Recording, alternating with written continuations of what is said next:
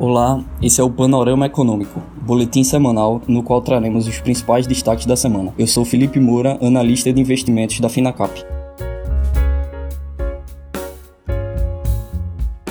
Os índices americanos estabilizaram um pouco depois das fortes perdas registradas na semana passada, enquanto o Ibovespa segue pela nona semana consecutiva, oscilando sem uma tendência definida e negocia próximo à sua média de fechamento dos últimos 200 dias. Os investidores acompanharam com atenção as deliberações dos bancos centrais americano e brasileiro na semana. O Federal Reserve revisou suas projeções de crescimento da economia em 2020 e indicou que as taxas devem permanecer próximas a zero até 2023. O comunicado teve um tom um pouco mais contido que o aguardado pelos investidores que aguardavam uma nova rodada de estímulos, conforme vinha ocorrendo nas últimas reuniões. Já o Copom manteve intacta sua mensagem de política monetária, que deixa uma porta aberta para eventuais cortes residuais de juros e sinaliza que não vai subir os juros básicos até as suas projeções de inflação e as expectativas de mercado convergirem às metas. Em Brasília, as discussões ficaram em torno da decisão do presidente em suspender, segundo ele, até 2022 o programa Renda Brasil, construído pela equipe econômica do ministro Paulo Guedes. Os investidores encararam a decisão como um desalinhamento entre o presidente e o Ministério da Economia. Essa já é a terceira agenda econômica em três meses que a equipe leva ao Congresso e que encontra entraves na casa. Apesar de a notícia ter pesado no mercado, o presidente ainda se encontra em franca elevação de sua taxa de aprovação, em muito pautada pela extensão do auxílio emergencial, que vai até dezembro. A estatística traz capital político ao poder executivo e deve fazer com que as reformas ganhem momento na Câmara, mesmo com as eleições municipais à vista. Para o estudo da semana, trouxemos uma visão da performance dos índices setoriais da bolsa, onde podemos inferir algumas conclusões. Em primeiro lugar, destacamos o forte desempenho do índice de materiais básicos, associado à indústria de base, composto por nomes como Vale, Braskem, Gerdau e Suzano, e que contam com boa parte de sua receita dolarizada. Esse índice já se valoriza perto de 15% no ano. Paralelamente, chamamos a atenção para o forte desempenho do setor de consumo, que já se encontra perto de zerar suas perdas no ano. O estoque na indústria e no comércio se encontram muito baixos, mostrando que a volta da demanda foi mais rápida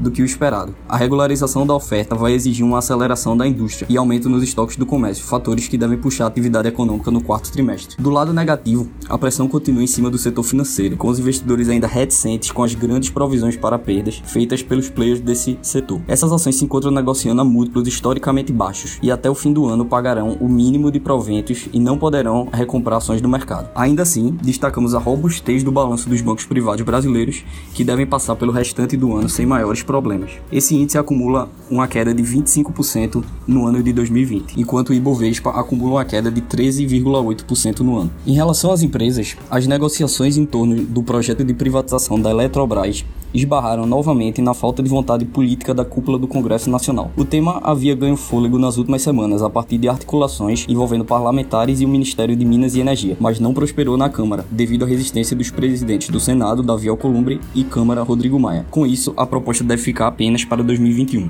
A Rumo decidiu antecipar 5,1 bilhões de reais à União referentes a parcelas devidas pela outorga das concessões da Malha Paulista e da Ferrovia Norte-Sul. A empresa decidiu adiantar 85% do que deve ao governo pelas duas ferrovias. No caso da Malha Paulista, cuja concessão foi renovada até 2058, ela desembolsará 2,8 bilhões de reais, equivalentes a 70 prestações trimestrais. Quanto à antecipação, a Rumo se livra da correção das parcelas previstas nos contratos. A ASTT prepara-se para lançar em breve uma plataforma digital voltada ao ambiente de contratação livre de energia. Com o novo produto, mira o varejo do setor brasileiro, ou seja, consumidores de menor porte que poderão migrar do mercado regulado para o livre nos próximos anos, disse o presidente da AS Brasil, Ítalo Freitas. A Braskem informou ao mercado que seria necessário reservar outros 3,3 bilhões de reais ao programa de reparação da exploração de salgema em Alagoas, que assim chegou à cifra de 8,3 bilhões de reais. Ao todo, o plano de remoção de famílias já atinge 7,2 mil imóveis na capital. A companhia disse que vai iniciar tratativas com as autoridades para fazer um novo aditivo ao acordo firmado em janeiro, com o objetivo de incluir essas novas estimativas.